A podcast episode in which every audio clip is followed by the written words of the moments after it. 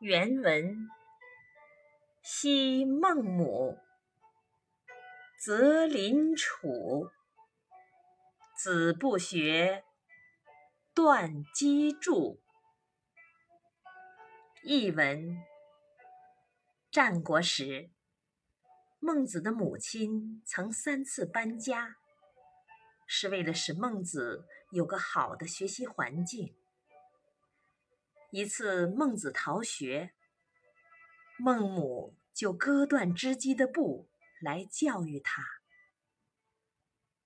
点评：孟子之所以能够成为历史上有名的大学问家，是和母亲的严格教育分不开的。